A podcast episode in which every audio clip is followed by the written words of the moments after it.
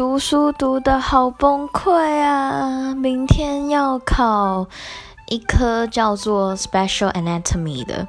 那它虽然叫 Anatomy，但其实除了关于头颈部的解剖以外，其实我们也要学一些关于头颈部的胚胎学。就比如说在怀孕第几周的时候，或是说胚胎它第几周或第几个月的时候。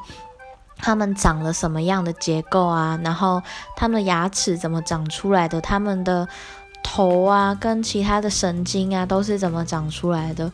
真的好难呢！我把老师一整个学期的讲义印了出来，只是这一科而已哦，厚度就有一本字典这么厚，但是这张纸已经是 A 四的 size 了。所以我觉得今天才刚念完第一遍的话，我明天绝对完蛋。